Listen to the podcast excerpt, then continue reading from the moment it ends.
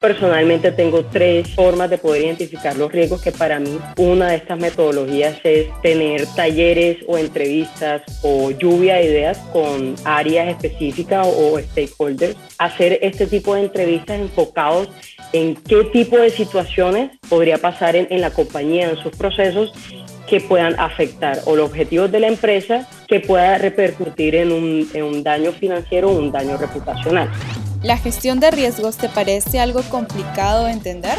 No te preocupes, en este podcast nos adentramos en el mundo de los riesgos con reconocidos invitados, para que conozcas de manera simple la gestión de riesgos mientras vas haciendo otras cosas. Pirani, hacemos simple la gestión de riesgos. ¿Cómo están? Sean todos bienvenidos y bienvenidas a nuestro podcast Escuela de Gestión de Riesgos de Pirani. Este espacio donde vas a aprender sobre la gestión de riesgos de una manera simple y sin tanto enredo. En este episodio tenemos una invitada súper genial. Está con nosotros Margarita Chedraui. Es ingeniera industrial y magíster en finanzas en la Universidad de los Andes, con 10 años de experiencia en la gestión de riesgo, cumplimiento y control interno en diferentes sectores económicos los últimos cuatro años enfocados en fintech. Ha repartido diversas charlas universitarias explicando la importancia de la tecnología en las compañías, con el fin de incentivar la incorporación de materias enfocadas en la transformación y marketing digital. Hola Margarita, es un verdadero placer tenerte en este espacio. ¿Cómo estás? Hola Nicole, la verdad es que el, placer es mío. Eh, estoy muy feliz de ser una invitada especial en este podcast de Pirani. Eh, para mí es muy placentero hablar un poco de mi trabajo, de mi día a día, de qué son riesgos. Gracias a ti, Margarita, por compartir este espacio con nosotros. Sabemos que tenemos riesgos todo el tiempo en una organización. Entonces, es más que indispensable, creemos, conocerlos, poder identificar qué son los riesgos, qué riesgo corre la empresa y cómo podemos clasificarlos en una matriz. Es por eso que ahora vamos a estar conversando contigo sobre lo que sí o sí necesitamos saber para poder gestionar los riesgos correctamente. En el episodio anterior vimos que era un riesgo, pero hagamos un repaso, Margarita.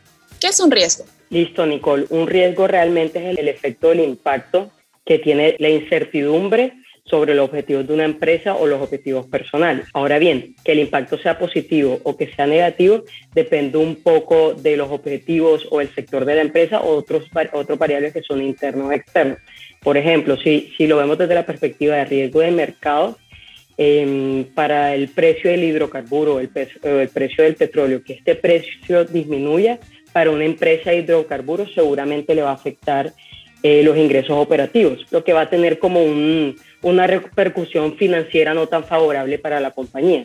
Ahora, si lo vemos desde la perspectiva de una empresa, ya sea de logística o una empresa de transporte, pues seguramente que el precio del petróleo, el precio del hidrocarburo disminuya, va a tener un, un impacto en los costos operativos de la empresa entonces seguramente va a ser un impacto que va a ser favorable a los estados financieros de la empresa.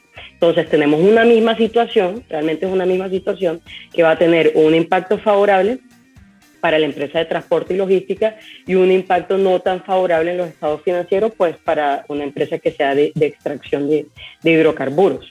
Pienso que la motivación de las personas, digamos, la, motivación de nosotros, de un empleado que sea eh, que gestione los riesgos es realmente mitigar la probabilidad del impacto em, de la compañía enfocado un poco más en la reputación, digamos, el impacto negativo, ¿no? Porque impacto positivo, todos queremos tener un impacto positivo en nuestra compañía, pero es mitigar la probabilidad de impacto negativo, ya sea en la reputación de nosotros o de la compañía, ya sea en los objetivos, ¿no? Que podamos cumplir los objetivos de una manera adecuada y viéndolo un poco más desde el lado corporativo, es poder mitigar el impacto de la probabilidad en maximizar nuestros ingresos o en el valor de los accionistas. Eh, ¿Cómo los podemos identificar? Porque, por ejemplo, sabemos que tenemos riesgos todo el tiempo.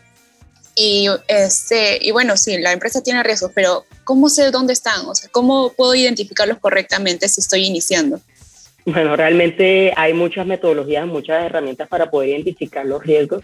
Yo personalmente tengo tres formas de poder identificar los riesgos que para mí son un poco más efectivos. Una de estas metodologías es tener talleres o entrevistas o lluvia de ideas con áreas específicas o, stakeholders. Pueden ser producto, tecnología, eh, financiera, cumplimiento. Entonces, hacer este tipo de entrevistas enfocados en qué tipo de situaciones podría pasar desde su área de experticia, podría pasar en, la compañía, en sus procesos, que puedan afectar o los objetivos de la empresa o afectar de una forma a la empresa que pueda repercutir en un, en un daño financiero o un daño reputacional. Entonces, ¿qué tipo de preguntas pueden salir en este tipo de reuniones? Yo personalmente lo llamo risk workshops, ¿no? Así, así actualmente los llamamos en la, en la empresa en la que trabajo. Y salen eh, tipos de preguntas, preguntas como, ¿qué pasaría si? Eh, ¿Qué pasaría si mm, sucede una situación específica en mi proceso y cuál podría ser el impacto de la probabilidad? Entonces, pongamos un ejemplo desde la perspectiva de riesgo operacional. Entonces, ¿qué pasaría si mi proveedor crítico de tecnología eh, sufre una falla. Entonces, digamos que el, servicio de la nube de Amazon. Yo tengo unos servicios en la nube con, con, Amazon, tiene una falla, ¿cómo esto puede afectar mi proceso? Si Amazon y, en la nube no están sirviendo, ¿cómo puede afectar mi continuidad? ¿Cómo puede afectar mis procesos? ¿Qué pasaría? ¿Qué puedo hacer? Eh, poniéndolo, digamos, desde la perspectiva de emprendedores que usan Instagram para poder vender sus productos, ¿qué pasaría si eh, la aplicación de Instagram se, se cayera, ¿no? Tuvimos, sufrimos una caída eh, hace unos, algunos meses. ¿Qué pasaría si Instagram se cae en mis procesos? ¿Qué pasaría en mi negocio? ¿Cómo me puede afectar? Seguramente se van a identificar algunos riesgos enfocados más que todo en la continuidad del negocio que sea necesario eh, mitigar en la empresa. Entonces, Otra, dale, ¿tienen alguna pregunta? Que quisiera ir recapitulando las metodologías que nos están enseñando. El primero es qué pasaría si, y eso es eh, una reunión, una pregunta, con solo el, eh, área que está, por ejemplo, eh, de TI, después con otra área, contabilidad, y así son diferentes áreas, o el, qué pasaría si se hace con toda la empresa en general. Listo, generalmente se manejan one on one con diferentes áreas, entonces puede ser una área con tecnología, una área con productos, una área con, cumplimiento. ¿Qué pasa? Generalmente los riesgos no, no, no, tienen un impacto solamente de una área, generalmente tienen impacto en varias áreas o en la compañía. Entonces a veces dependiendo del tipo de, proceso o el tipo de, riesgo que, que que pueden salir de una reunión es bueno juntar como diferentes áreas de, interés que se comuniquen mucho, pues, por ejemplo, cumplimiento, eh, privacidad de datos y tecnología o seguridad. Entonces, hacer unos workshops con estas áreas o, por ejemplo, eh, poner una reunión, personas enfocadas en operaciones. Entonces, poner financiera, operaciones, producto comercial. Entonces, ¿qué pasaría si en lanzamiento de este producto, eh, cómo puede afectar? ¿Sí? ¿Qué riesgo podemos identificar? ¿Qué puede pasar? Eso, digamos, una de las preguntas que, que sale. ¿Qué pasaría si? Otra pregunta que puede salir es, ¿qué pasaría si alguno de los procesos o qué pasaría si eh, cambiamos, digamos, un producto un servicio en la compañía? ¿sí? Esto puede estar enfocado un poquito más en, nuevo, como ya había mencionado, nuevos servicios o productos en el portafolio de, de la empresa. Entonces, pongamos el ejemplo de, de Rappi.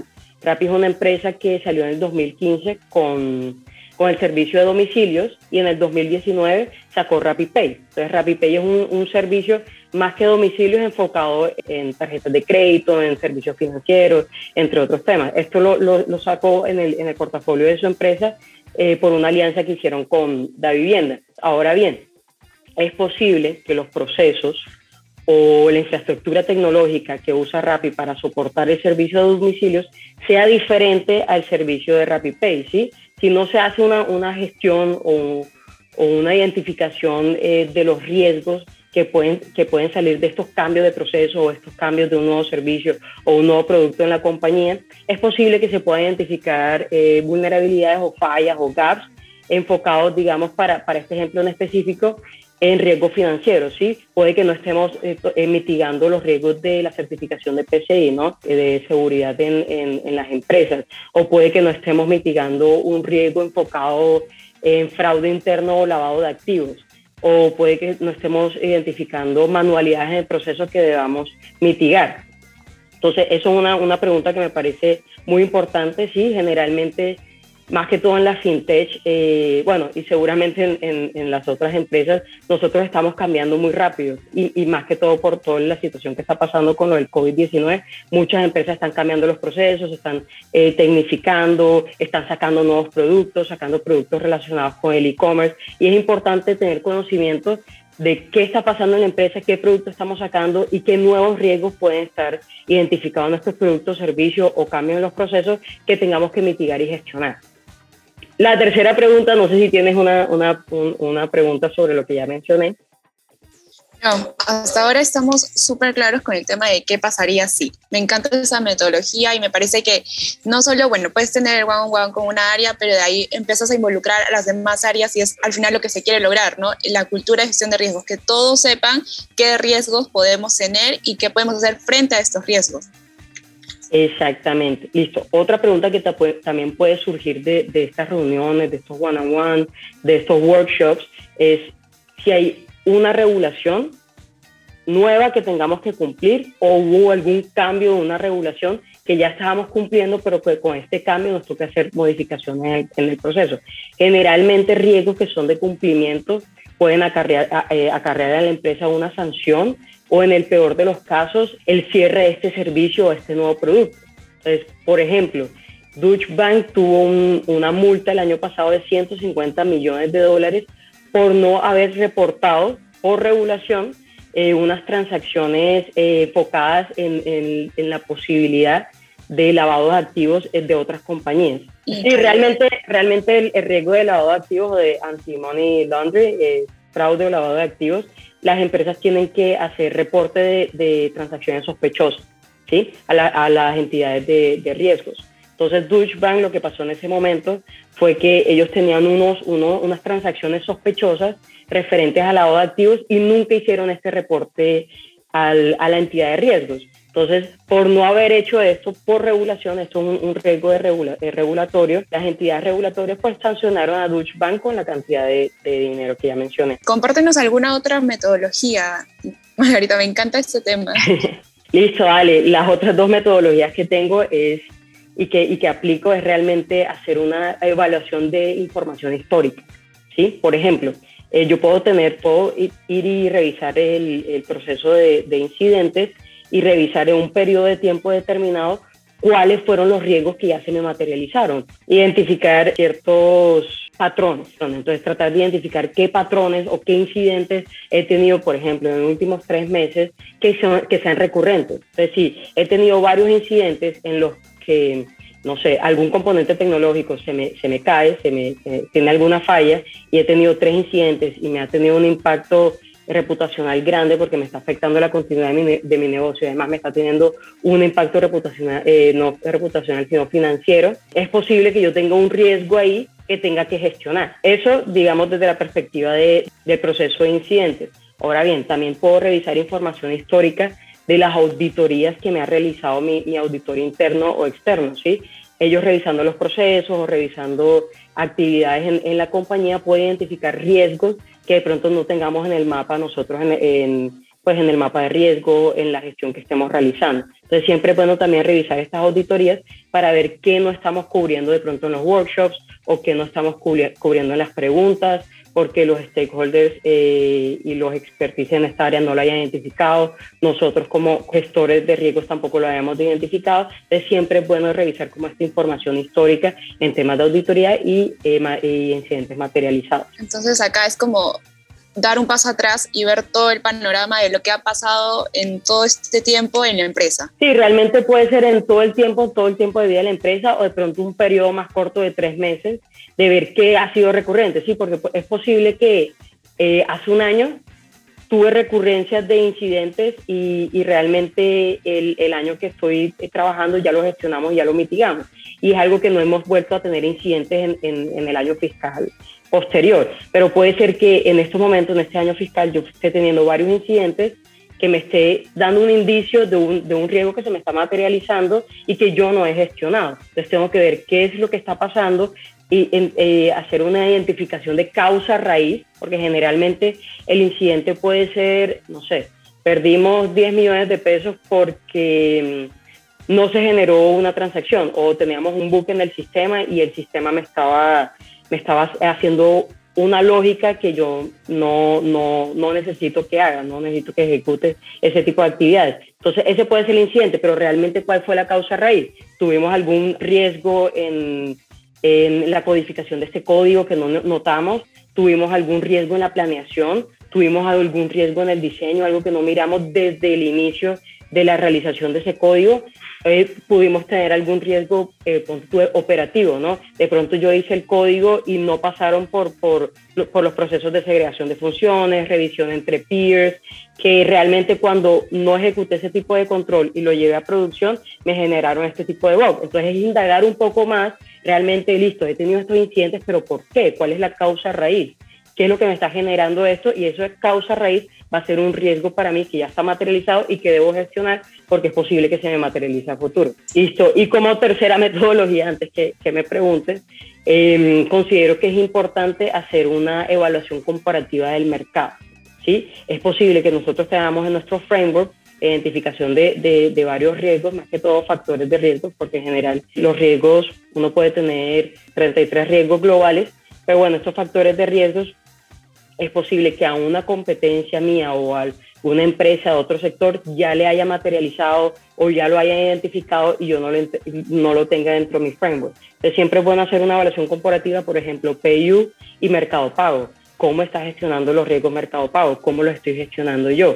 ¿Qué riesgos tengo identificados? ¿Qué riesgos tiene identificados Mercado Pago? Es posible que haya un riesgo regulatorio, un riesgo operacional Em, que no haya identificado y sea bueno también tratar de mirar desde, desde mi operación. Claro, entonces por lo que voy entendiendo, la primera metodología es como mirar al futuro. ¿Qué va a pasar si es que, eh, no sé, se estalla este riesgo? La otra es ver hacia atrás qué ha pasado en un periodo de tiempo, en un par de años que determinemos. Y la otra es una mirada horizontal, ver a, a tu competencia, a, empresas que están dentro de tu sector y poder guiarte desde sus riesgos qué podía pasarte a ti. Tal cual. Ahora, quisiera que nos cuentes qué tipos de eh, riesgos existen. Bueno, realmente existen según el, el Comité de Supervisión Bancaria Basilea. Ellos clasifican el riesgo en dos el primer riesgo es financiero y el segundo riesgo es no financiero. Entonces, para los riesgos financieros los clasifican en tres. El primero es el riesgo de mercado, que fue el, el ejemplo que di, el precio del hidrocarburo en el mercado. El segundo es liquidez y el tercero es el riesgo crediticio. Para los riesgos no financieros los clasifican también en tres. Uno es el riesgo operacional, como el ejemplo que di de Rappi, que cambió de, de Rappi eh, producto de domicilios a RappiPay, que es producto financiero, que pueden acarrear algunos riesgos operacionales que no estamos teniendo en cuenta y que debamos mitigar. Eh, está el riesgo legal o de cumplimiento, que es como el ejemplo que di de Deutsche Bank con, con el tema de anti-money laundering, que es lavado de activos y el riesgo reputacional o estratégico de la compañía, que es generalmente riesgo reputacional y estratégico, que son los objetivos y, pues lo que yo quiero de mi empresa futuro, le pegan, en mi opinión, a la mayoría de, de, los otros riesgos. Generalmente cuando tenga, se nos materializa un riesgo operacional, de continuidad de negocio, un riesgo crediticio, pues le pega un poco a la reputación. Listo. Eh, dime. Yo, yo, tenía una pregunta sobre esta parte de riesgos. ¿no? Eh, ¿Hay algún riesgo que sea, puede ser que los financieros sean más importantes de los que los que no son financieros o todos se tienen que tratar por igual? Realmente todos, eh, todos se deberían tratar por igual, ¿sí?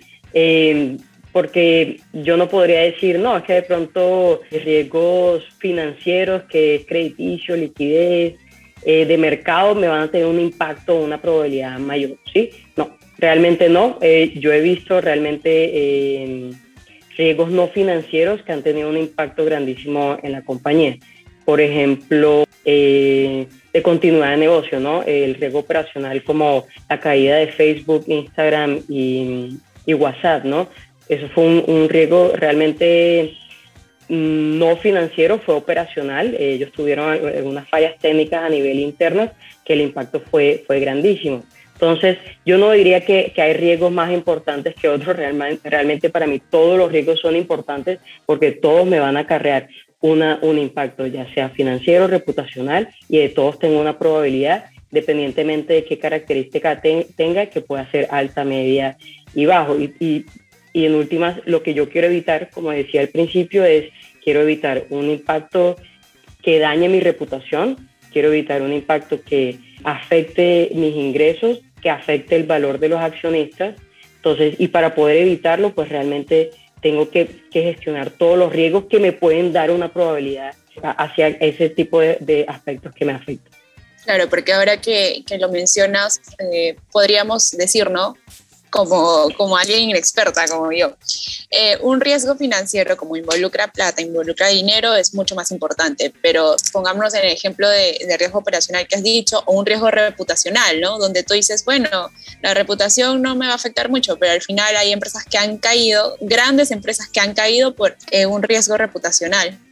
No, solamente el ejemplo que te estaba hablando de, de la caída de WhatsApp. Eh, WhatsApp sufrió un, pues un impacto reputacional porque muchos de sus clientes migraron a otra plataforma de comunicaciones. Y en últimas, eso me afecta a mi reputación porque dice, no, WhatsApp eh, estuvo caído, está teniendo problemas técnicos, de pronto no es el servicio que yo necesito en, temas de, de CLAs, pero realmente igual, aunque me impacta reputacionalmente, siempre va a tener una incidencia indirecta en, en mis finanzas, porque si yo no tengo este tipo de clientes en mi, en mi portafolio, pues en últimas son unos ingresos que yo voy a dejar de percibir. Entonces, o eh, de cumplimiento realmente, si digamos, una plataforma de pago en estos momentos se filtra una noticia de que no cumple con estándares de PCI, entonces en últimas se les va a ir muchos clientes porque yo lo que quiero es que, que la plataforma o el, o el servicio que, que, yo estoy adquiriendo por parte de esta empresa cumpla con ciertas regulaciones en temas de privacidad de datos, que en últimas, si, si no se cumplen, me van a afectar a mí directamente en el momento que se llegue a materializar. Si hay una fuga de información, siempre se va a ver, se va a ver involucrado o la plataforma o el banco o el cliente o, el comercio que tuvo esta fuga de información. Entonces, siempre, o, o pongamos el, el ejemplo de Buró no sé si, si tú conoces el ejemplo de Buró, donde eh, una de las gerentes es, es, una feria colombiana que hacen en, en, Bogotá y pues una de las gerentes tuvo una situación con uno de sus empleados eh, que afectó la reputación de la compañía. Y ahí lo que pasó fue que, digamos, varios de los emprendedores que asistían a esta feria de Burós comunicaron que iban a, a, a dejar de, de participar en esta feria. Entonces, la feria recibió un impacto, digamos, reputacional. Y bueno, como tú dices, ¿no? Aplicar todas las metodologías que nos estás enseñando, que nos estás compartiendo, para evitar esto, ¿quién iba a pensar que una situación podría ocasionar eh, tremendo impacto? Bueno, conversemos sobre los tips claves que necesitamos saber para poder clasificar el impacto o la probabilidad dentro de un riesgo. Listo, dale. Algunos tips que yo considero súper clave para poder clasificar el impacto, digamos, de un riesgo es primero conocer el apetito de riesgo de la compañía, ¿no? Sí, a qué estoy dispuesto a aceptar y qué no estoy dispuesto a aceptar. Si, por ejemplo, si ponemos el ejemplo de, de una caída tecnológica en una plataforma de pago, ¿sí? Si yo conozco de que mi empresa solamente tolera una hora de caída ¿sí? para poder recuperarse del incidente, si yo tengo un incidente a la que sé que no me voy a poder recuperar en una hora, pues es, es muy seguro de que el impacto de, de, este incidente sea alto, ¿sí? Porque yo no, para mí, para la empresa no es concebible que yo deje de, que yo afecte la continuidad de mi negocio por un lapsus de tiempo mayor de una hora. Entonces es muy importante conocer el apetito de riesgo. Obviamente, si yo tengo un incidente que sé que me puedo recuperar en menos de una hora con mi plataforma de pagos, pues es posible que el riesgo se pueda clasificar, el impacto de riesgo se pueda clasificar en bajo. Entonces, me parece muy, muy importante conocer el apetito de riesgo. Algo que me parece también muy importante para poder establecer eh, el impacto de riesgo es conocer el peor escenario posible. ¿Qué pasaría si conozco, si, si sucede el peor escenario posible? Por, por ejemplo, con el tema de las, de las sanciones con Deutsche Bank. Y generalmente las sanciones de, depende de la criticidad o de los incumplimientos que llegue a hacer por parte de esa regulación. Entonces, para Deutsche Bank eh, fue 150 millones de dólares. Pero entonces, realmente, ¿cuál, ¿cuál pudo haber sido el peor escenario posible? ¿sí? Yo que, que he analizado impactos para para temas de seguridad, para data breach y todo eso, generalmente las acciones son de 400 mil dólares, 500 mil dólares. Entonces, si pasa lo peor, ¿cuánto podría ser, sí, como la cantidad financiera que pudiese llegar a perder? ¿O cuánto podría ser el impacto reputacional que podría llegar a afectar mi empresa? Entonces, siempre es importante conocer el peor de los casos para uno saber a qué atenerse, cuál es mi límite, ¿no? Cuánto es lo máximo que puedo llegar a perder, dependientemente de que si yo empiezo a gestionar el incidente o empiezo a gestionar algunos riesgos, el impacto pueda reducirse. Entonces, eso me parece muy, muy importante para poder clasificar el impacto de si es alto, medio o bajo. Otro tema es conocer un poco desde la perspectiva de, de si se materializa riesgo, si pasa el peor de los casos, si tiene alguna incidencia ya sea financiera o reputacional. Entonces era el caso que yo te daba de, de la caída de Facebook, Instagram y WhatsApp. Digamos, ellos tuvieron un impacto financiero porque el valor de la acción cayó aproximadamente 6.58%, eso es un impacto financiero, y tuvieron este impacto reputacional que mencionaba de que muchos de los clientes que estaban en WhatsApp migraron a otra plataforma de comunicación. Entonces, es importante también conocer si, si se materializa el riesgo, si se materializa el peor de los casos o, o cualquiera de los casos, cómo me va a afectar tanto financiero y cómo me va a afectar tanto reputacionalmente. Otra de las formas también que puedes clasificar el, el riesgo entre el impacto pues bajo, medio o alto es como mencionábamos, conocer un poco la, la, historia de incidentes, ¿no? Ver un poquito hacia, hacia, el pasado, ¿sí? Ya se me materializó este riesgo, la incertidumbre en, en, en mis objetivos, es, es posible que se me materialice, lo haya gestionado y me haya dado cuenta que tuvo una pérdida financiera de 100 millones de pesos y una, un impacto reputacional de, eh, no sé, de la ida de dos top merchants, hablando un poco de, de plataforma de pagos. Entonces, si ya se materializó, ahí realmente puedo mirar, listo, entonces el impacto de mi riesgo es posible que sea este uno de mis impactos porque ya tuvimos una pérdida financiera asociada a, un, a, a, la, materialización, a la materialización de este riesgo en el pasado. Y otro tip que, que, que, podría también recomendarles a todos es, igual que en la identificación de riesgos, es hacer un, como un, un ejercicio comparativo con el mercado o con eh, empresas que sean de mi mismo sector. Por ejemplo, si Mercado Pago tuvo un incidente y se materializó uno de sus riesgos, no sé, tuvo una multa por incumplimiento de, la regulación de, lavado de activos o tuvo un incumplimiento por, por, no, por no cumplir por, con Sagrilaf o cualquier otro riesgo regulatorio, ¿sí? es posible que yo lo pueda usar de comparación. Oye, mira, imagínate que a Pago le pasó esto o a Rappi tuvo una multa por esto o etcétera, tuvo una multa por esto.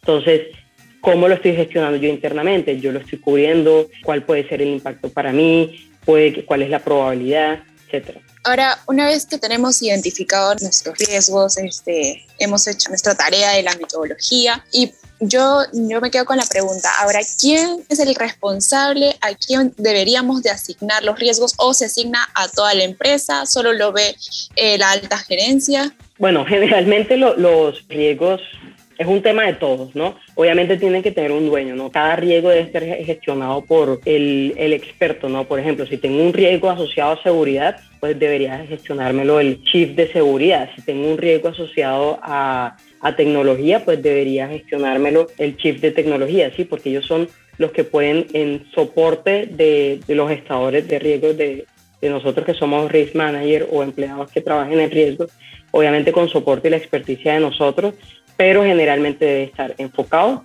Debe tener un, un, dueño, debe estar. El dueño tiene que tener conocimiento de cómo poder mitigar el riesgo. Entonces, por eso doy el ejemplo de seguridad, sitio.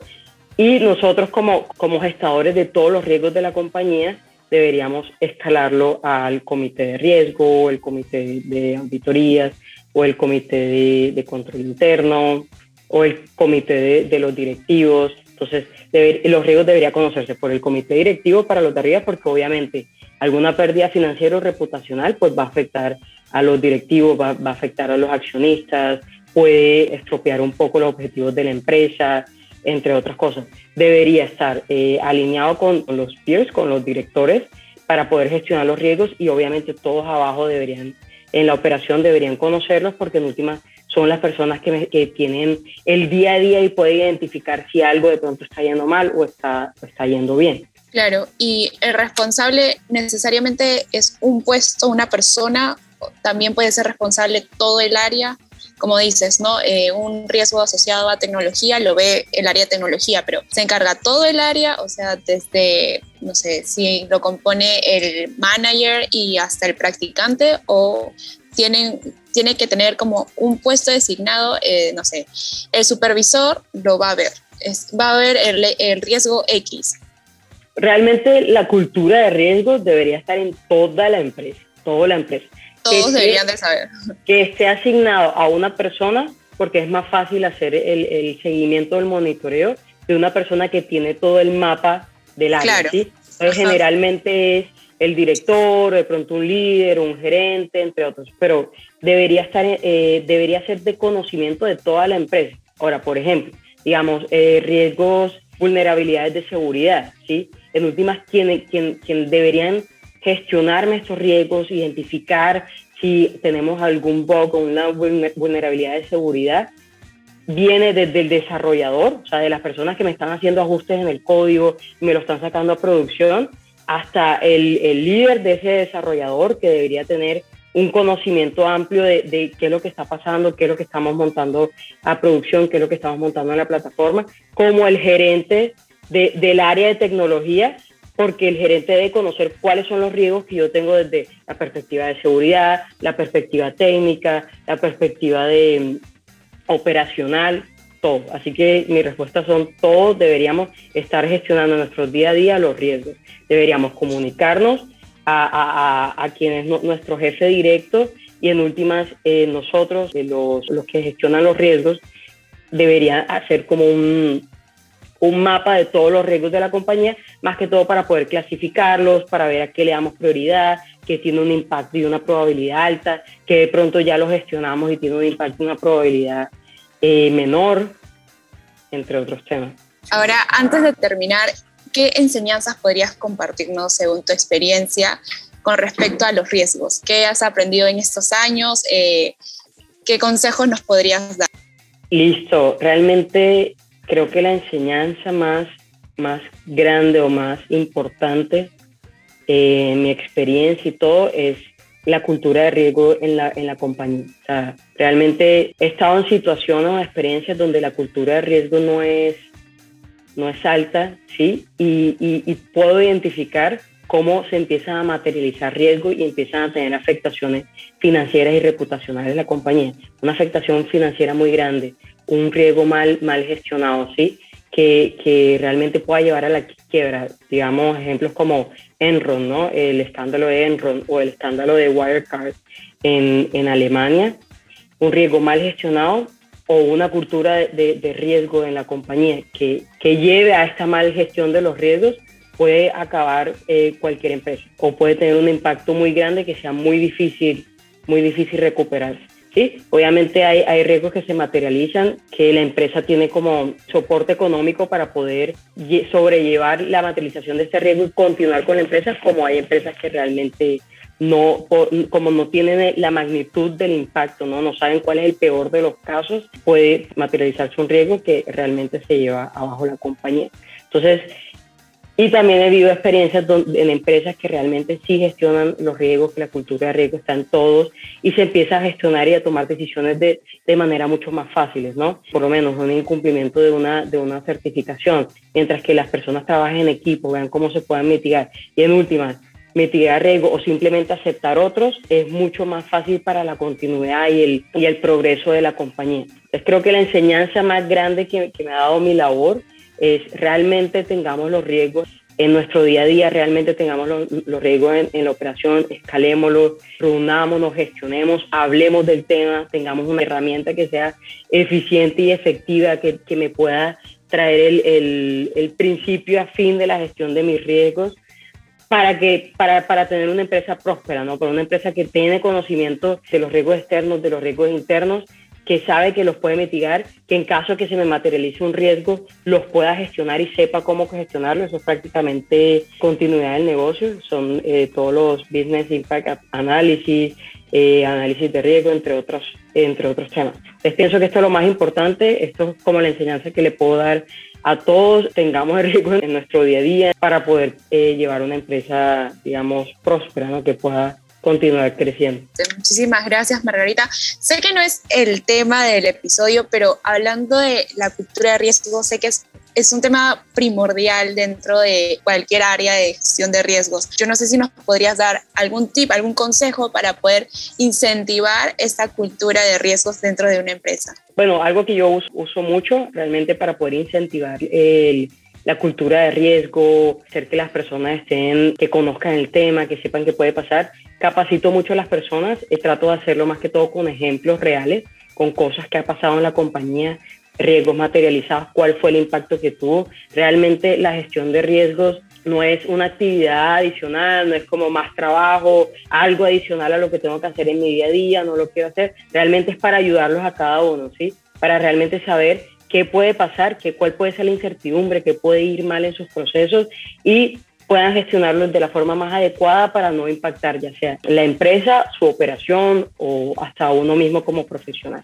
Entonces, mi tip más grande es capacitémonos, entendamos realmente cuál es la afectación de no gestionar los riesgos, y bueno, eso, eso sería el episodio de hoy sobre los riesgos. Muchas gracias a Margarita por acompañarnos en este episodio. Ha sido eh, mucho provecho conocer más sobre los riesgos y tener más claro qué son, qué tips podemos tener para clasificarlos, cómo podemos y cuál es la importancia de analizar estos riesgos. Y bueno, los ejemplos que nos estás dando con empresas que les han pasado algún tipo de estos riesgos, se han materializado y han generado pérdidas grandes entre las empresas. Antes de terminar, me encantaría comentarles que pueden encontrar a Margarita en LinkedIn como Margarita Chedraui Romero.